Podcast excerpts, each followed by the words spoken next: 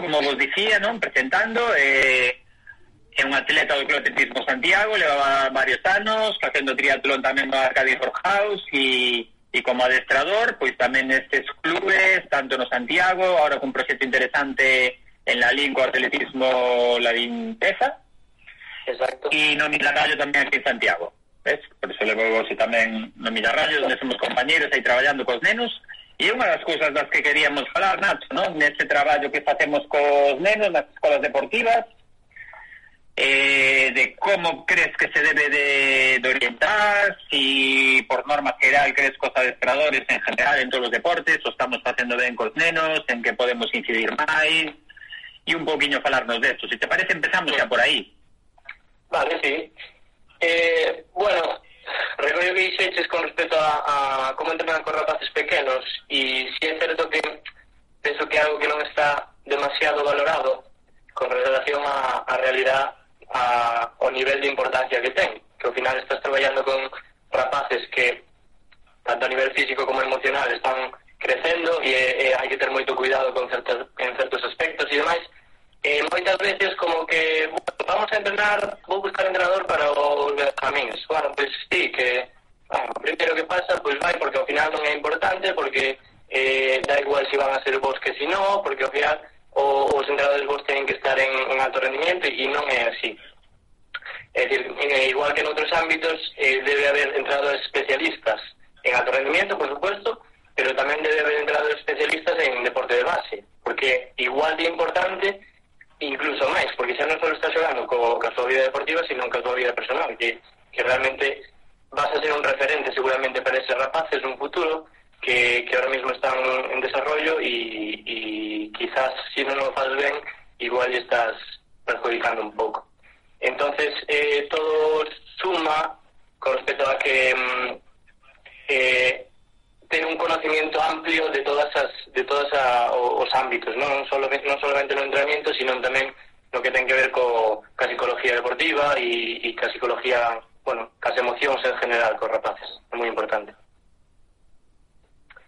Y efectivamente, o sea, eh, aquí Dime, dime. Sí, cortareu a ver si ademais a conexión é máis lenta tamén pode ser máis complicado nada, que tes toda a razón, non? e que temos que ter moi en conta eso que cando estamos traballando con nenos pequenos no deporte non é solo formalos neste deporte específico a nivel técnico, senón ter moito cuidado porque pasan ao final do ano moitas horas con nós e eu sempre insisto, non? que case máis fundamental este lado humano que ti comentas, en que temos que ter moito cuidado con a forma de falar, de transmitir de non en positivo, esta forma de falar para que os seus pensamentos sexan tamén en positivo. Eu é algo no que insisto eh, na miña formación persoal, traballo moito, e o teño moi claro porque son probas irrefutables que te transmites a un neno mensaxes positivos, ánimo sempre en positivo e os nenos responden porque os nenos nestas edades que falamos entre 4, 5, 6, 7, 11, 12 anos sobre todo aí no medio destas cidades que acabo de decir, son como auténticas esponxas para o bo e para o malo. Entón, importantísimo inculcarlles todo en positivo, demostrarlles que son capaces de facer todo o que nos intentamos facer con eles, e é super, super fundamental. Sí, tenía aí as edades, a edade está comprendida entre os 8 e os 12, que son, eh, en o que ti que son como auténticas esponxas que collen todo o, o bo e o malo, por eso hai que ter tanto cuidado, E con respecto a, ao entrenamento real, ao entrenamento físico, me refiero, eh, pois exactamente igual. Eh, aí é onde tes a oportunidade de, de, de entrenalo ou de facerlle aprender cousas que realmente máis adiante vai ser moito máis complicado aprender.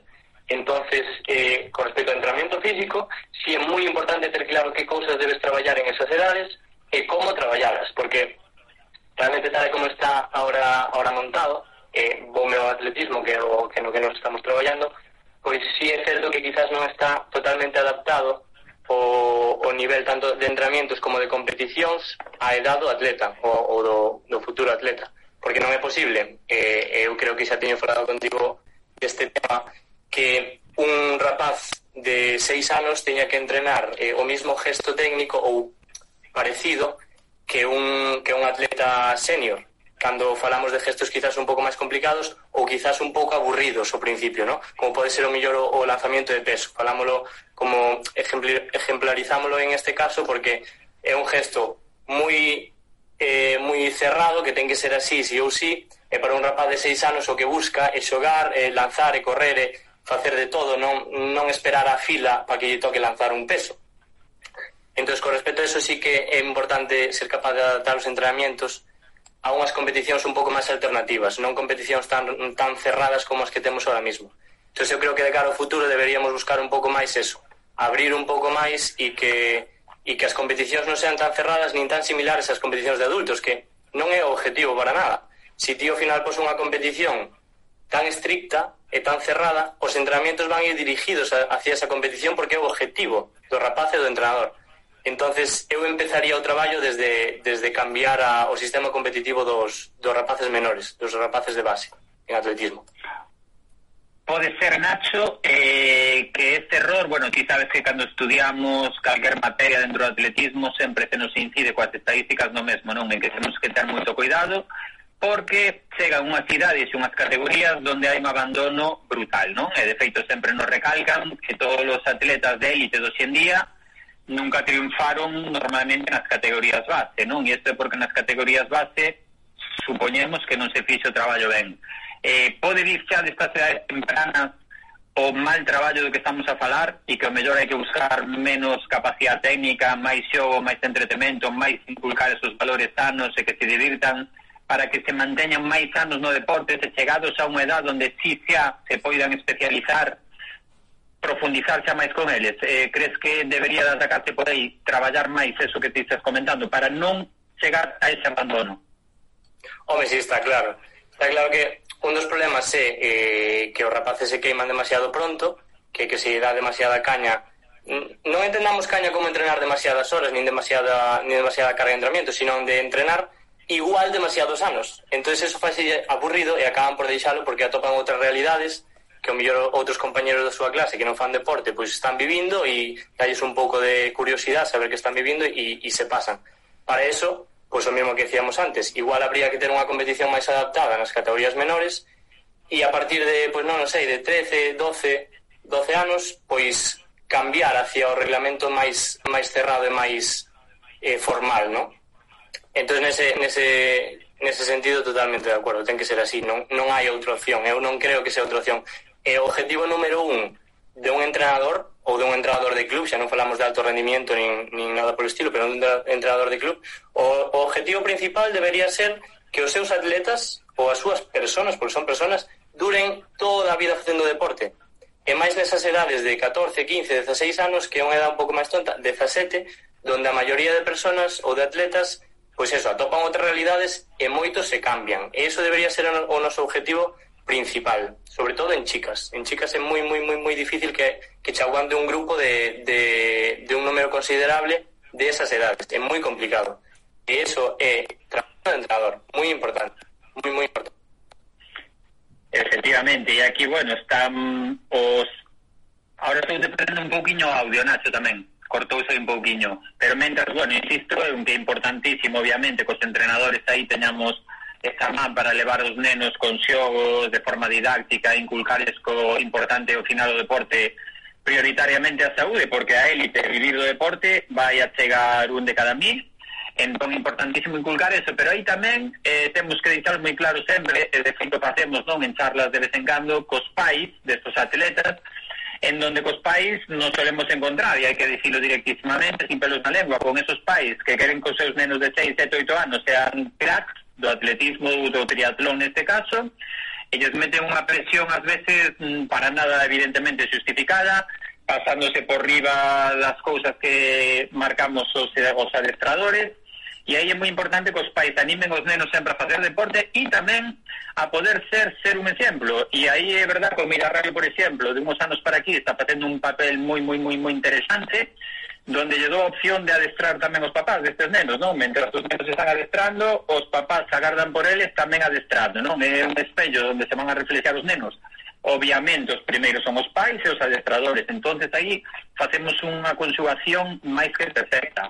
Genial neste sentido, Nacho. Mira, estos días, co tema todo este que nos está sucedendo, que obviamente é o tema da actualidade, como están adestrando a túa xente, tanto no atletismo como no triatlón, vos pudeches adaptar Sí, sí, sí, sí. Eh, a ver, temos que ter moi claro eh, que dependendo do nivel os objetivos teñen que ser diferentes. Eh, lógicamente, un alguén que este en alto rendimiento non vai a poder eh, rendir ao mismo nivel que entrenando en unhas pistas de atletismo eh, ou co seu grupo de entrenamiento ou co seu material e demais. É moi, moi, moi difícil. Entonces, aí o que hai que intentar é pois, eh, perder o mínimo posible para volver a enganchar o antes, eh, o antes que se poida e, eh, e volver a entrenar. No caso de deporte de base, que, que sería esta categoría eso, cadete máis ou menos, pois intentamos que eles se sigan movendo, que sigan ligados á actividade, que é o máis importante, que sigan ligados a, a, ao seu grupo de entrenamiento, que se vexan, facemos eh, sesións por Zoom, eh, por videoconferencia, e, e é moi importante esa labor social de que se, se sigan vendo. E despois, con respecto aos grupos máis de tecnificación, que si son grupos que están con idea de, de, bueno, de entrenar duro, pero, pero ainda están en etapas de formación de 15, 16 anos, pois intentamos individualizar o máximo co, co material que teñan pola casa e sí que están entrenando, están entrenando os meus, os meus atletas están entrenando cinco días a semana, máis ou menos, e, e intentando moverse todos os días, intentar non quedar na, tirados na silla ni na cama porque porque sabemos a problemática que eso supón e gracias non sei a quen, a maioría teñen casa e xardín e demais, entón é máis fácil. Os de piso teñen un pouco máis complicado. Está tamén que os adultos, moitos que o mellor hasta agora non tiñan un plan de entrenos e demais, que tampouco tolén nestes días, vendo as gravedades que vemos de facer 50 kilómetros dentro dun pasillo, eh, sobre todo xente non preparada, que estamos vendo barbaridades que no tempo ahora que levamos pois xa se empeza a ver que aparecen lesións, lesións de roturas incluso musculares, aí podemos preguntar tamén a, ao doctor Sarasquete, pero aí eso, calma e que necesita entreno que contacte con profesionais, como xa dixen no vídeo outro día de Youtube, porque é importantísimo guardar a calma que tampouco pasa nada por afloxar un pouquiño. Porque ahora, Nacho, vamos ter unha pretemporada máis longa, vendo que os campeonatos todos eh, parece ser que vai ser complicado, Entonces, nesse sentido, non sei como plantexas tamén a nivel planificación. Escoitaba a Tuñas outro día decir eh, no, en este directo que, que el vía unha oportunidade no tema de ter unha temporada máis larga 2021, que sería en vez de, en vez de ser unha temporada normal, tería pois un par de meses máis gracias a, a gracias a, a problemática, entonces que podía traballar cousas que nunca nunca lle daba tempo Pois por eso, porque estaba un pouco apretado. Eh, eu estou un pouco eh, no mismo, estou moi de acuerdo. Que pasa? Que nos meus grupos que son un pouco máis de, de formación, de aprendizaje, non tanto de, de alto nivel, pois sí é certo que nos necesitamos as competicións, necesitamos para nós é, é básico estar competindo, estar o noso aprendizaje está nas competicións e necesitamos facelo canto máis mellor. Non é tanto como que teñamos un objetivo no cal que, que iramos un, un pico de forma eh, como tal, sino que necesitamos un par de anos ou tres para seguir formándonos como atletas e, e poder, bueno, máis adiante, buscar ese pico de forma. Entón, para nós sí que é unha problemática que nos quiten competicións desde marzo, porque realmente nos quedaba completamente toda a, ao aire libre, pero bueno, eh, tamén estamos podendo individualizar un pouco máis os entrenamientos, porque ao final estoulles enviando para que fagan na casa, eh, como non entrena o grupo o completo sí que pode individualizar máis e que cada un pode facer o seu entrenamiento sin que eso genere ningún tipo de, de descoordinación no grupo. E, e tamén é unha oportunidade para traballar pois eso, eh, eu incido moito no tema de compensatorio quizás de traballar máis o lado eh, menos hábil ou de buscar descompensacións musculares e intentar compensalas flexibilidade hai moitas cousas que non son de tolerar como decías ti, de facer 50 kilómetros na, Eh, polo pasillo, porque realmente é unha locura que non vale para nada, pero sí que hai cousas que se poden aproveitar moi ben estando na casa, como pode ser eso, as compensacións e demais. Obviamente toca adaptarse, non nos queda outra e nas medidas posibilidades aí donde temos que tirar de ingenio e, como ben dís, buscar esas debilidades que podía ter algún atleta para que as traballe máis concienciadamente, sobra moito que entrenar. Mira, nos preguntan Nacho por aquí, Juan Luis, se no triatlón pensas que haberá eh, competicións este ano? eh, eso non debería ser o que non conteste, pero eu dou a miña opinión. A miña opinión é que non. Realmente están quitando bastantes competicións, están as cancelando. Eh, o Ironman de Aspontes, por exemplo, eh, aplazaron hasta, hasta octubre, o 4 de octubre. Eh, parece que hai demasi, moito tempo para preparalo e demais, pero todo depende de como vaya como, está claro, ¿no? De como vaya surgindo todo. Si imos a ter tempo para, para entrenar, competirase. Si, si se abre todo, a, si se dá libertad total un mes antes do Ironman, non se vai a facer o Ironman, ou non debería ser moi seguro, non se debería de facer. entonces a miña opinión é que non, pero realmente non é unha opinión super, super, super eh, fija, porque dependemos moito das decisións que se tomen eh, e de como avance o, o tema. Pero realmente eu cos meus, eh, cos meus triatletas o que estou facendo é dependendo de, do material que teñen na casa e eh, realmente da motivación que teñen, pois ou ben eh, sigo máis ou menos co, co plan inicial ou ben modo, modo ahorro de enerxía, facer o un traballo compensatorio, non bloquear cos kilómetros nin cas intensidades e esperar a poder salir da casa para facer deporte para volver a empezar outro macrociclo e volver a, a buscar outro pico de forma máis adiante con moito máis tempo e traballando cousas eso, que, que ahora tenemos tempo de facer. Pero con en ningún momento temos objetivo ahora mismo de seguir machacando a máquina para competir en julio, ni en agosto. Eso para nada é un, é un objetivo porque sería unha locura. Estar facendo horas series, dúas horas de rodillo con series, non, non me parece nin, nin sano, nin aplicable, porque realmente en julio non se vai a competir nin de broma. En triatlón non se vai a competir nin de broma. Obviamente, como DST, pois, bueno, escapase un pouquiño o saber exactamente como vai a pasar, pero ten toda a lógica, sobre todo nun deporte como o triatlón, en donde hai que nadar, donde hai que andar en bici, por moito rodillo que poida hacer e demais, eh, sobre todo certas distancias non sería lógico porque inda que sí que pode haber xente ahora mismo que teña un rodillo hasta pode haber que teña unha piscina olímpica na súa casa pero non sería lógico de repente en un mes ou dous ter unha competición para que ti como vendís non é competir, sino que tens que ter un adestramento previo e máis que ninguén, aí as federacións teñen que ter esa lógica e coherencia de contar que previamente ten que haber un entreno para ter, pa ter garantías. En seguridad, é cuestión de seguridad. Necesitamos moito tempo para, para entrenar a natación, por exemplo. Vale, vale, vale. Vale, mira, Nacho, vamos con outra cousiña referente, sempre nos gusta falar nestas charlas un poquinho a nivel de algo que vemos que lle interesa un montón a xente, que a nos particularmente nos gusta un montón, que a nivel nutricional, alimentación, queremos ver cómo... Hace saltar la pregunta de Nuria, Amador. Qué feo me parece. Estaba viendo, pero bueno. A ver. Joder, Nuria nos pregunta por aquí. Nuria, para que non a conozca, é atleta do Club Atletismo Santiago. Eh, non sei se atreverme a decir que é a capitana, pero bueno, pode, probablemente sí. E... Que vai sair a lustrar o sábado. Unha rapaza con moito carisma. Pois, eh, si pregunta que si eh, salindo sábado se pode eh, estar para competir.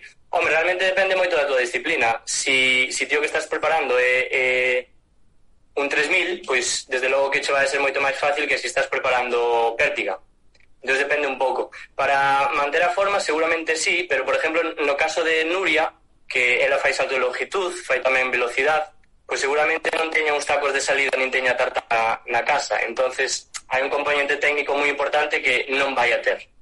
E no caso dos saltos, pois exactamente o mismo.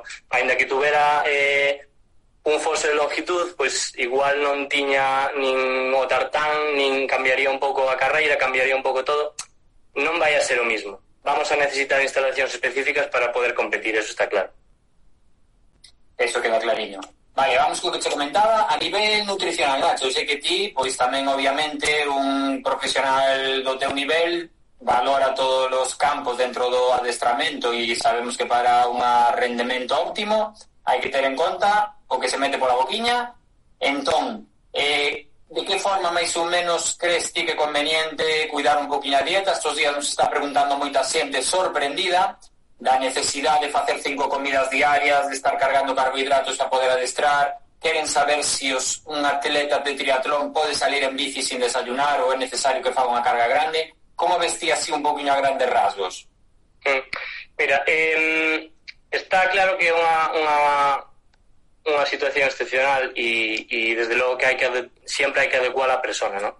E desde logo que se si ti estás nun piso moi pequeno, as túas necesidades eh, van a ser moito menores que se si vives na aldea e, e tes eh, finca e leira e tes que traballar. Non sei se me explico, ou se si entrenas. Eh, entonces, con respecto a eso, cada un ten que adecuar un pouco a súa actividade, vale? E despois, con respecto a, a nutrición general de, de, de si entrenamos poquito.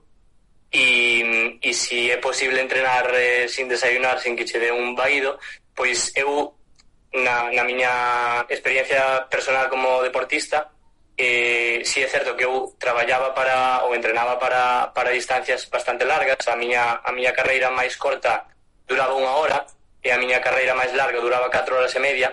Entón, no meu caso era moi importante o tema de, de tirar de grasas mentres competía, ¿no? Eh, e mentres entrenaba. Entón, si sí é certo que eu utilizaba moito o tema de entrenar en ayunas e aprender ao corpo a que ten que utilizar as grasas como, como fuente energética se si quere sobrevivir, porque é imposible estar papando todo o rato eh, e que eso vai a unha velocidade igual que a de gasto.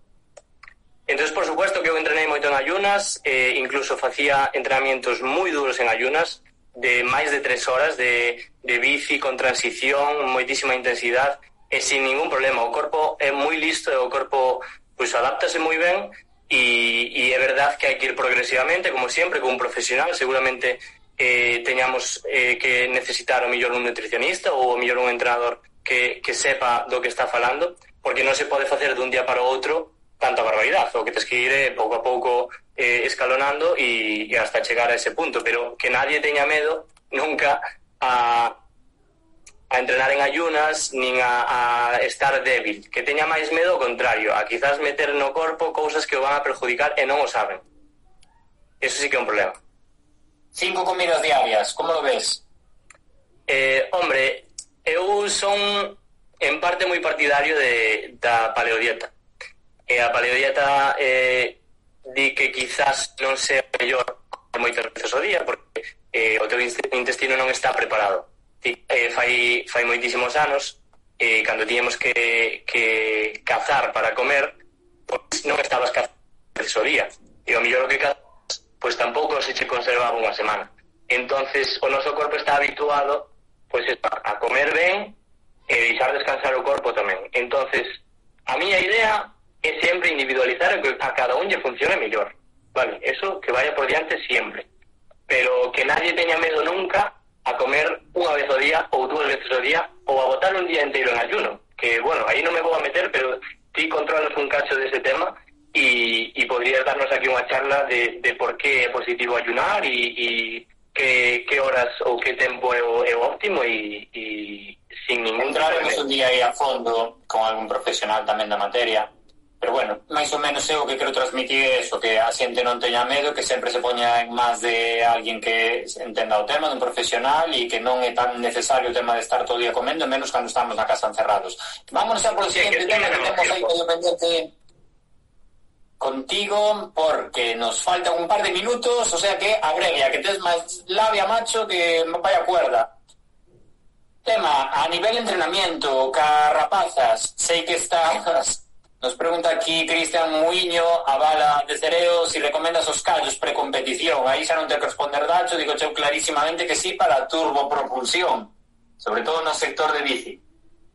Nacho, entrenamiento femenino. Sí, entrenamiento, entrenamiento femenino temos aquí un tema que é importante, non? As mulleres de sempre, e que certamente, bueno, sempre foi, e máis que agora, un tema un poquinho tabú, cada vez menos por sorte se van quitando certas prejuizos, Eh, o tema do ciclo menstrual nas mulleres, sei que estás traballando con el neste sentido porque non é o mismo unha muller para entrenar según o seu momento nese ciclo donde en certos momentos pode e debe entrenar máis fuerte en outros momentos pode e debe adestrar máis suave para non ser prejudicial como enfocamos este tema? Sí, isto vai ligado eh, ao tema de individualizar o entrenamiento ¿no? eh, é importantísimo que, que o entrenamiento se adapte a, a persona e non a persona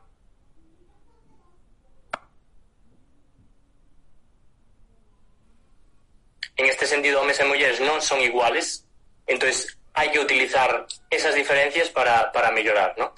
Entonces está claro que eh, por las hormonas y por, por o ciclo menstrual da, das chicas teñen diferentes fases nas cales non rinden igual.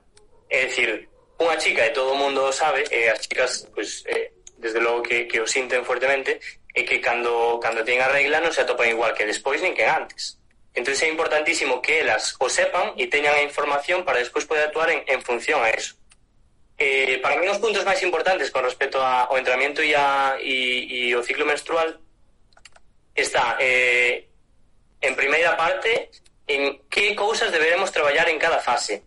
É dicir, hai estudios, mogollón de estudios, que isto queiras que non, non é ninguna novedade, o que pasa é que é un tema tabú, pero novedade nada, hai estudios desde o ano 60, que indican que eh, un traballo de velocidade ou de forza, de forza máxima estamos falando, durante o... se si un ciclo menstrual ten 28 días, si contamos que ten 28 días, eh, un entrenamiento de forza máxima ou de velocidade entre o día 27 e o día 4, máis ou menos, non vai a resultar nada eficiente en comparación a que si tío faz entre o día 8 e o 12 por ejemplo. Entonces, eso que te está diciendo a ti como entrenador, está te dicindo, oye, si, si, si este estudio me di que entre o día 27 o 4 entreno a tope a velocidad e non a vou a mellorar, deixa de perder o tempo e ponte a traballar outra cousa que si sí podes mellorar e aproveitas o momento que o mellor ti estás máis receptivo a, a, a ese aprendizaje, pois pues, traballalo e, e esa ganancia se multiplica podería ser incluso, ti dis que neses momentos se si lle metes velocidade ou unha carga fuerte de traballo que ao mellor non aproveitamos e pregunto eu, pode ser incluso contraproducente e xa non mellorar sino que o corpo se queira defender dese agresión nun momento que hormonalmente non está capacitado e que en vez de mellorar empeoremos e nos frustremos porque non sabemos o motivo Sí, totalmente. E de feito aquí eh, en este en este directo hai varias atletas miñas de la LIN que sí que sí que falei con ela sobre este tema e, e incluso esta semana pues, estuvemos falando eh, un pouco máis do normal. E si sí é certo que me din cando teñen a regla, jo vai, que non podo entrenar ben e síntome mal porque porque estou fallando a ti, estou fallando entrenamiento non estou entrenando suficientemente ben eh, nos como entrenadores o que debemos transmitir é seguridade e decir, oye, é mellor que ti non fagas isto o que estabas dicindo ti, é mellor que ti entrenes de outra forma diferente a que hoxe fagas velocidade a tope ou forza máxima a tope e despois cando ti tes o teu punto máximo de, de potencia e de, e de, e de vitalidade este reventada porque o teu corpo se quere recuperar do traballo tonto que acabas de facer ahora. Entonces, todo está planificado, todo está estructurado. Un entrenador profesional vai saber perfectamente como estructurarcho para facer que nin ti perdas o tempo e o tempo que ti invirtas se aproveite ao máximo. Entonces, por Dios, eficiencia. Si ti te atopas mal e ves que vas a facer algo moi bruto que che vai a nevar dúas semanas recuperarte, non o fagas. Quizás podes aproveitar máis esas dúas semanas.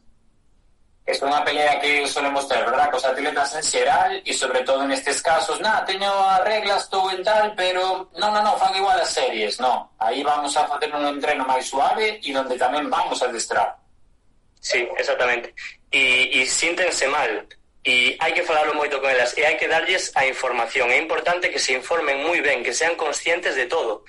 Mm, mm, que dilles desinformación non quere decir que, que xa non che vayan a facer caso, só lle vayan a facer caso esa información. No, a ti estás complementando con algo máis, estás justificando o porqué do que ti lle dis e vas a sentir con máis seguridade e vas a sentir un pouco un pouco mellores.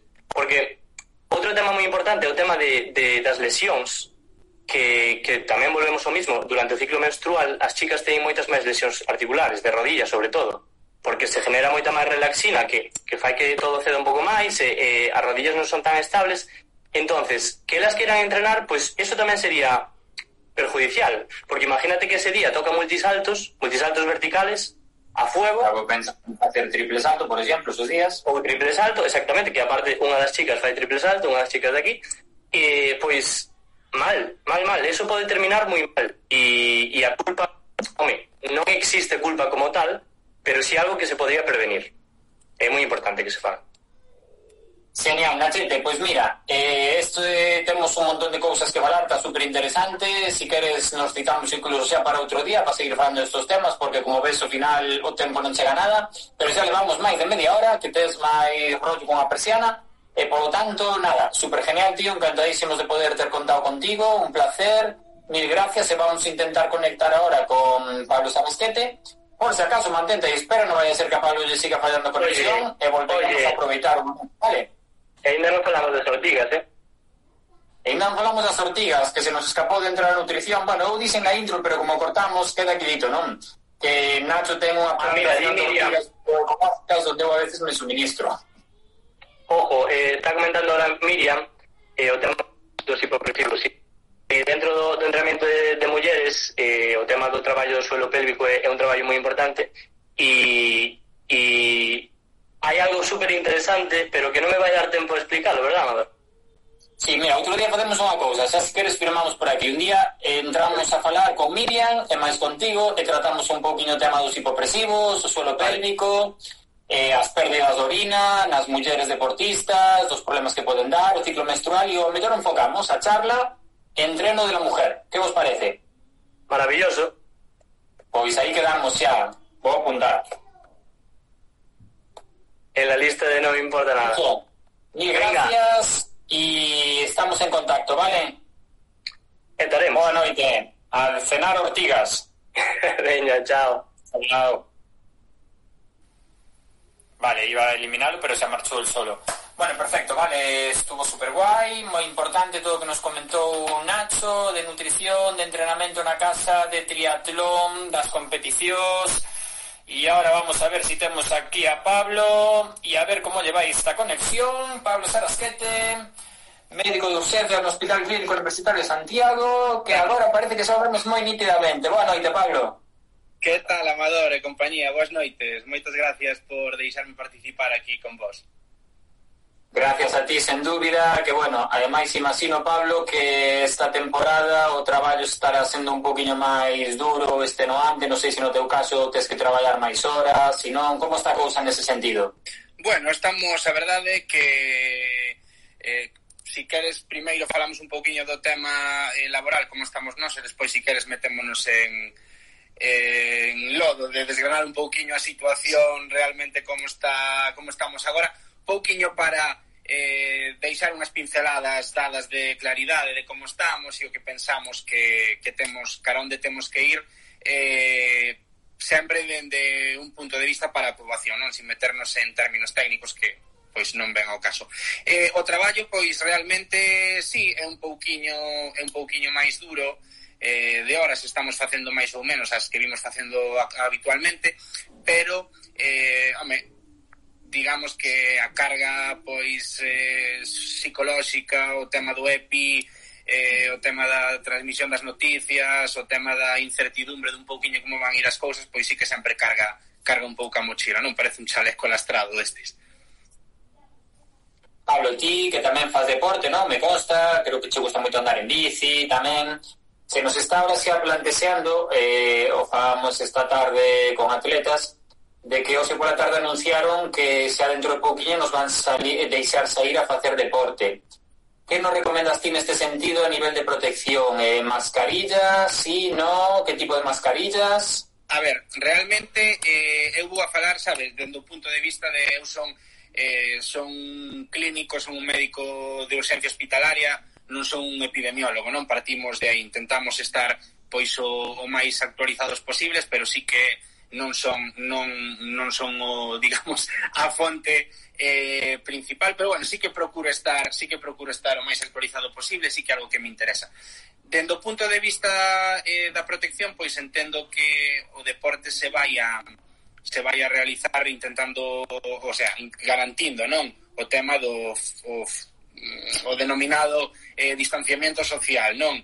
Eh, pois probablemente deporte individual, eh, sin contacto coa xente, non sei se estará máis ou menos limitado no tempo. Eh, en principio, eh, o principal, obviamente, o principal, a principal utilidade da mascarilla, non? Si queres despois falamos un pouquiño dos tipos ou desgranamos así o que a ti che pareza que pode ser máis de máis utilidade. Eh, o principal objetivo da mascarilla é, por un lado, non, non contaxiarnos, bueno, eu empataría, non, non contaxiarnos nós e sobre todo non contaxiar a xente, non eh, por remedar un pouquiño que se está dicindo agora, non aumentar ese R0, contribuir ao, ao aplanamento este da curva, non? Entón, desde ese punto de vista, eh, adestrar cunha mascarilla eh, cando ti non vas a ter contacto con ninguén, home, pois probablemente non teña moito sentido anterior, claro. O tema dos test, Pablo, como está? Porque a xente está moi pendente de si teñen que facer test, si poderemos facer test, si é algo totalmente necesario, imprescindible, como ves nese sentido? Pois a ver, a día de hoxe, a verdade, eu gustame, sabes, porque vexo que en redes sociais un pouquiño en, en prensa en todo am, todo o ambiente no que estamos metidos agora sin esta eh, non se están facendo test. Bueno, non se están facendo test, hai que un pouquinho intentar individualizar, non? Eu vámonos se, se che parece, sobre todo porque entendo que a xente que nos está vendo será pois paisana nosa, non? Por decirlo así, eh, na nosa área sanitaria que corresponde a Compostela, a Santiago e o Barbanza, eh, agora mesmo non hai unha indicación dada polo Ministerio de, por decirlo así, cribado poboacional xeralizado, un cribado masivo, non? Eh, é certo que pois hai estudios e o millor eh, tendencias que si caban un poquinho por iso, pero realmente aínda non estamos nesa, nesa, nes, nese momento. Que si podo transmitir con veracidade 100% e con total tranquilidade que na nosa área, a día de hoxe, calquera persona que acuda así, falo eh, das urxencias do noso hospital neste caso, non? Eh, que teña eh, unha clínica que remede o tema do SARS-CoV-2, non? Da do COVID-19, decir que COVID-19 referímonos con esa terminoloxía á propia enfermidade, o, o nome do virus é o SARS-CoV-2, non? Entón, mentras non eh, as enfermidade confirmada, pois gustame falar de, de SARS-CoV-2. Eh, a calquera persona que remede dentro de todo o abanico a estirpe clínica que sabemos ata día de hoxe do virus e que vai cambiando, eh, faiselle, faiselle, faiselle unha PCR inicialmente, non vamos a falar das PCRs, que é o mismo que se fai pois no coloquialmente chamado Macauto, eh, os sitios estes eh, os puntos, digamos, no que unha persoa ambulatoriamente, pois como podría ser ti, Amador, se si desarrollas calquera tipo de clínica, tes aí o teléfono, a verdade é que se me preguntas agora, non sei cal é, eh, chamas e en 24 horas normalmente suelen te chamar, fan a proba, eh, un pouquiño ti dime, porque xa sabes que enredo e eh, Sí, no, mira, máis ou menos te digo, vamos ver como vai a cousa, se si final nos alargamos, incluso cortamos e volvemos a empezar, en principio nos quedarían sobre 20 minutos ou así, o sea, que máis ou menos vamos ben. Mira, neste sentido que me falas de ir ao médico, facer os test, eh, escoitaba onte, eh, vamos a ver, do, eh, a un médico non que nos comentaba que moita xente mellor está con medo de acudir aos servicios de urxencias, non? E que podía ser que estuvera pasando, que xente que está infartando, que está tendo un ictus ou unha patoloxía grave, sobre todo parece ser que moito a nivel incluso de temas intestinais, o que pode ser unha apendicitis, que a xente está aguantando nas súas casas e eso se complica, neste sentido, lle recomendaríamos, non? Que a xente acuda ao hospital. Por suposto que sí, iso é algo que eh, nós xa detectamos pois no, no, noso, no noso traballo, na nosa práctica diaria, é algo que está na sociedade e é un temor que sí que vimos que, que nos pacientes, nos usuarios do, do noso sistema sanitario, sí que parece que calou, non sei moi ben por donde ou por qué, eh, a idea de que mm, non se está non se está facendo as cousas como se facían antes, non? Isto pode ser eh, en, en parte verdade, falando da actividade programada non urxente, non, pero que son eh, patoloxías emerxentes, patoloxías tempo dependente, non? Fundamentalmente, infarto ou ictus, non? Que son probablemente os paradigmas das patoloxías que eh, consultalas unha hora tarde, pois ten un aumento da, da mortalidade, un aumento das, das comorbilidades ou das secuelas ca que, nos, ca que o paciente se vai a quedar posteriormente mm, moito máis moito máis graves sí que están chegando tarde. De feito, hai movimentos das sociedades científicas, neuroloxía, cardioloxía, que xa se está empezando eh, a palpar. Eso vius en China, vius en Italia, vius en Madrid, e o millor sí que non con estudios pois eh, ben diseñados ni nada, pero sí que se está sí que se está eh, palpando eso e realmente sí que temos que eh, digamos, desterrar eso de que é certo que eh, pois hai moita patoloxía que o millor se, se, se canalizaba a través do servicio de urxencias cando non era o sitio, pero obviamente os teléfonos habituais siguen funcionando, eh, as plantillas están funcionando igual que, que sempre, non, non calquera eh, dor torácica, calquera cousa que remeda a pérdida de sensibilidade, a un dolor de cabeza espectacular, pérdidas de visión, mareos, dor no peito, falta de aire, Iso hai no que consultar sí ou sí. Fíjate neste sentido, non, que estás comentando, se me ven a min ahora a cabeza que o mellor isto, sabemos que van cambiar moitas cousas, non, a raíz de todo isto que está sucedendo, sobre todo a nivel na sociedade. E unha cousa importante pode ser que o mellor valoremos máis o, o vosso servicio en urxencias, E é importantísimo que te dis que agora mesmo, pese ao virus, que a xente acuda por urxencias, unha urxencia médica e que ir a urxencias, pero mellor tamén que a partir de agora, non só neste momento onde estamos neses picos dos que falamos, que a xente se pense máis en acudir a un servicio de urxencias por unha dor nun dedo, porque me doi un pouco un brazo, entonces bueno, saber un pouquiño valorar ese tema porque penso que moitas veces eh, tamén veñen dai esas saturacións. Mira, outra cousiña, Pablo. Eh, este día, eh, como che comentei a ti, non por privado, estou seguindo un pouquiño o tema das evolucións do virus, po, a raíz de, con programas televisivos onde temos a, a grandes doctores, non? Que están, por exemplo, no programa Iker Jiménez, que é o oficio en público. E outro día falaba o doctor César Carballo de, por exemplo, outros países en donde se está traballando de forma, sobre todo, dando máis posibilidades aos médicos en todo o sistema clínico. E unha das cousas que comentaba él en varios programas que falou foi de que o goberno chino, por exemplo, os médicos les ofrecía a nivel nutricional tanto vitaminas, falou da vitamina C, da cal hai un montón de estudios hoxe en día xa médicos e científicos que falan dela. El falaba tamén do, do aporte mineral que o propio goberno chino valoraba en otorgar de seus médicos, porque ao final os médicos son esos que estades ao pé de cañón, ao frente, e o grupo máis importante, xa non só por ser de risco, sino por poder voster nas mellores condicións, eh, esta semana víamos no periódico que Artio, por exemplo, a empresa daqui galega que suministra bebida con agua de mar que estuvo suministrando os hospitais, non? precisamente a TES eh, vimos noticias de que como vos facían chegar gratuitamente esas bebidas que son minerais totalmente naturales, con esos minerales Eh, ti imagino que terás este tema tamén un pouco estudiado. Como vos pode axudar neste caso? Efectivamente, como ben dís, eh, sí que recibimos a recibimos a donación de a donación de Artio que dende aquí estamos moi agradecidos, xa coñecemos os a xente que está detrás desto e bueno, xa estendemos tamén desde aquí o, o agradecemento. Pois eh, totalmente de acordo eh, contigo, Amador. O, eh, sí que é certo que é unha mm, é unha carencia eh, en xeral do, do noso, do noso sistema sanitario, non falo da rede Sergas, eh, falo en xeral eh, do coidado da, do coidado da, da saúde, sobre todo da, da nosa eh, do noso autocoidado, non? Da, da nosa da, mm, a ver como diría eh, coidar a nosa saúde, vamos, non sabería agora como decircho. Eh, sí que obviamente ti sabes, dime, dime, dime.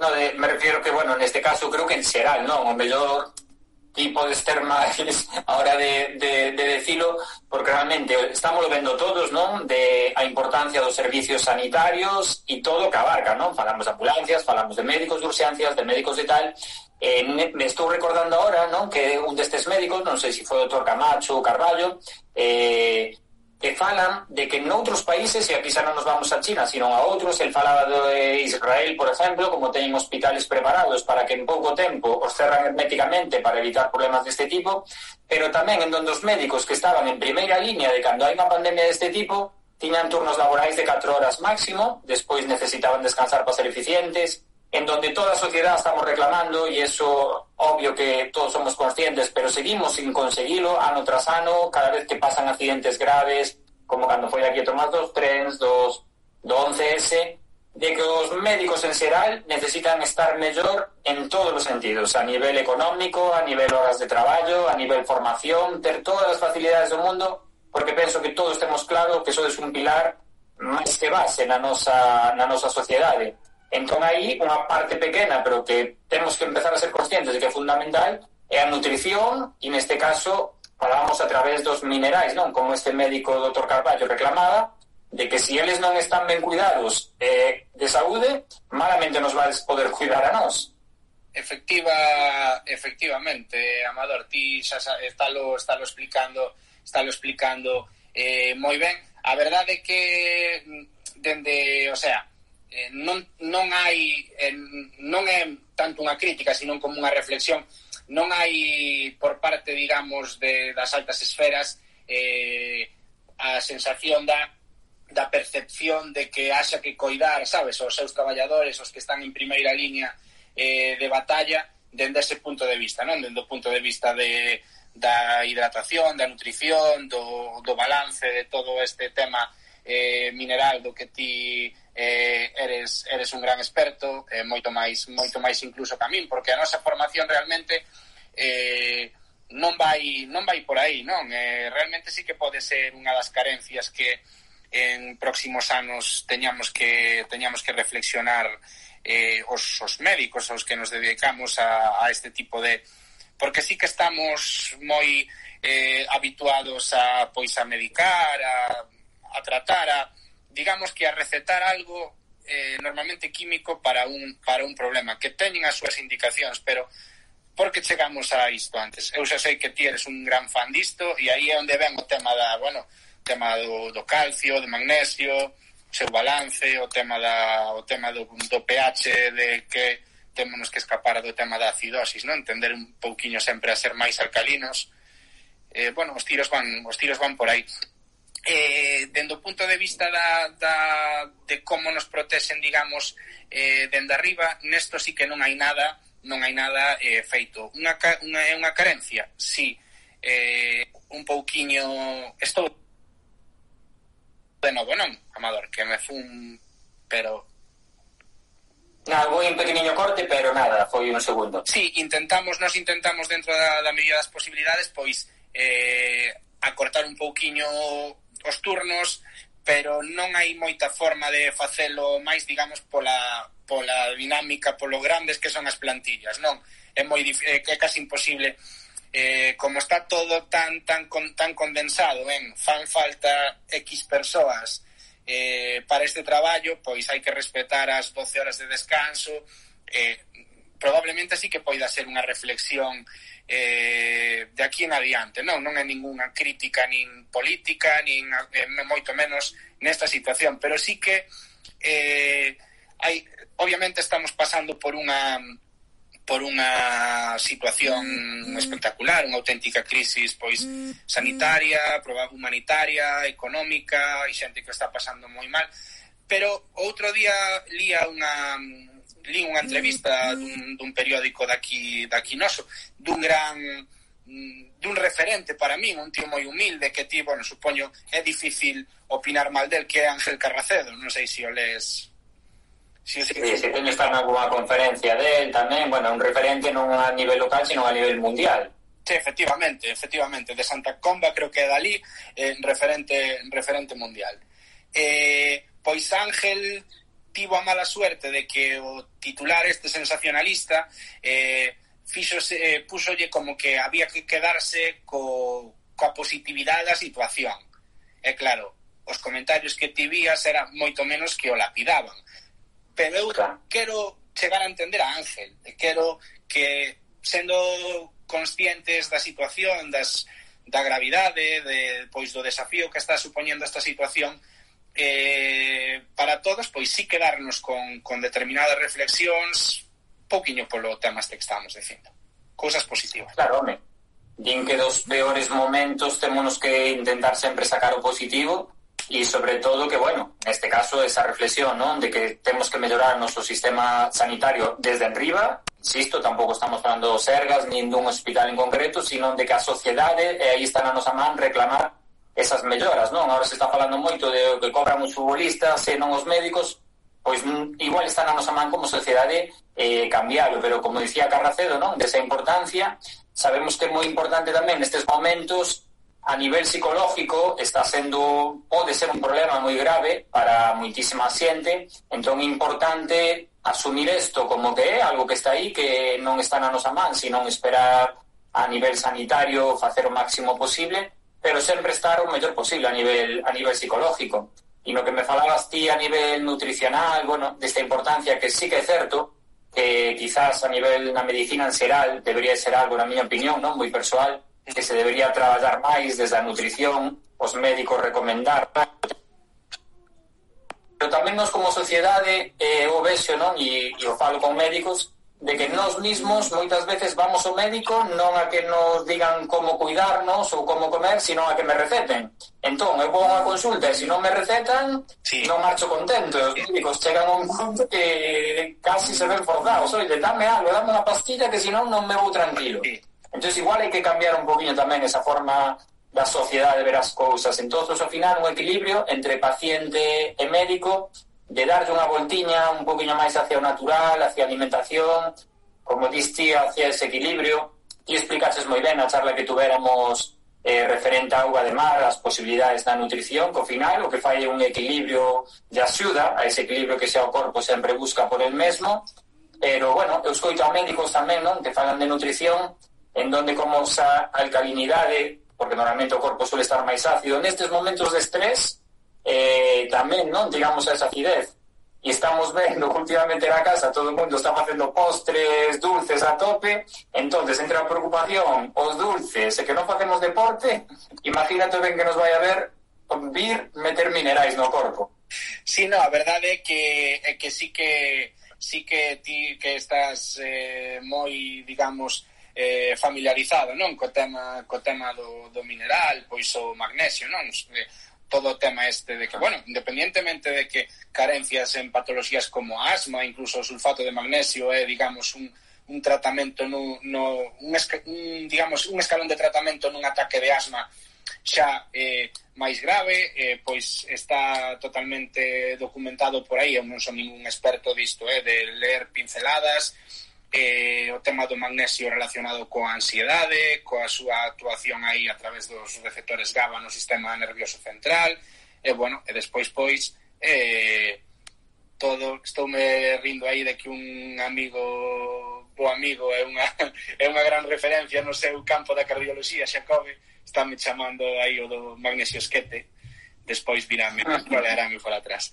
Eh, no, mira, é verdade que o magnesio é un mineral super importante, como son todos, que o magnesio, mira, eu sigo moito un doctor que é Ludwig Johnson, un médico cirujano eh, creo que a nivel gastrointestinal, e el fala moito do magnesio, non? E este médico que di que o magnesio non é a cura de nada, nin é a panacea, nin cura nada, pero a carencia de magnesio, el di que é casi causante de todas as enfermidades. Entonces, tomar magnesio non me vai a curar nada, pero sí que cando teño unha carencia me pode generar unha enfermedade. Entonces, se eu suplo esa carencia, o corpo por el mismo, que é o que os médicos intentades facer, non? Darlle o corpo que necesita para que se cure.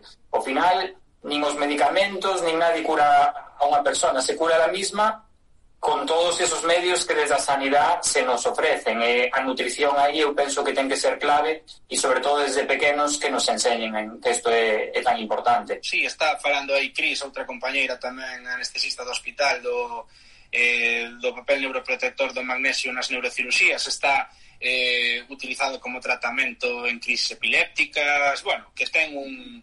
Claro, o tema é que temos que intentar ser un pouquiño balanceados na nosa vida, eh, o millor escaparnos un pouquiño de tanto de tanto medicamento, non de tanta química. Ten, terá, por supuesto, as súas, as súas indicacións, pero sí que é certo que eu sempre digo o mismo, sobre todo, tal, eu levo como oito anos máis ou menos de, acumulando a residencia e, e a miña experiencia de, de asunto, vendo pacientes, vendo pois dores abdominales, dores eh, lumbares e a xente sempre busca eh, unha proba complementaria ou, ou digamos unha solución rápida polo polo polo pola química, non? Polo polo neurotransmisor, por decirlo sí. así. En parte lógico. Eu como sempre digo, o ideal sería eh, xuntar un pouco esa química que tan necesaria e é fundamental e ao final moitas veces ven todo a dar o mismo, pero bueno, intentar buscar ese equilibrio, non? E, sobre todo, evitar chegar a eses puntos e aí donde entra a vida sana, entra o deporte, entra a alimentación, entra o bienestar psicológico, entra un pouco todo para non chegar a esos extremos. E cando se chega, obviamente, hai que tirar dos fármacos máis fuertes, que para eso están aí máis que estudiados, e unha cousa non, non quita a outra, eso está... Que sí, que chegado o momento, si hai que tirar deles eh, pois tírase, xa sexa por dor, sexa por alteracións do ánimo, profesionais do campo da psicología, da psiquiatría, pois sempre vai haber, non? No, no momento... Pero sí que probablemente teñamos que poñer un, o ideal, o guai, sería que todos mm, puxéramos un mm. pouquiño máis da nosa parte para facer prevención primaria, por, por falalo. Efectivamente. Esa é a clave. Pablo, nos queda un minutiño para non completar ahora, pero bueno, como isto é super interesante, a xente eu sei que me van a pedir falar máis desto porque estamos vendo no día a día que nos piden, oye, vades falar de nutrición, vades falar de saúde, de tal. Entón, bueno, sempre podemos relacionar co deporte, obviamente, porque ao final estamos falando desde un clube deportivo, O sea que, bueno, pouco máis que agradecerche un montonazo este tempo que nos dedicas e, bueno, casi que instamos xa a ter outro día outra conversación. Xa sabes que, Amador, falar contigo sempre... De, digamos que na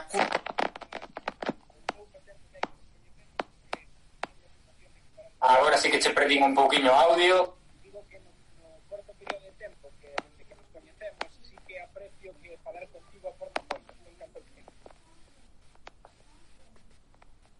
genial, Pablo, mira, nos está falando por aquí Alex da prevención e esa nutrición, efectivamente. Temos moito que falar.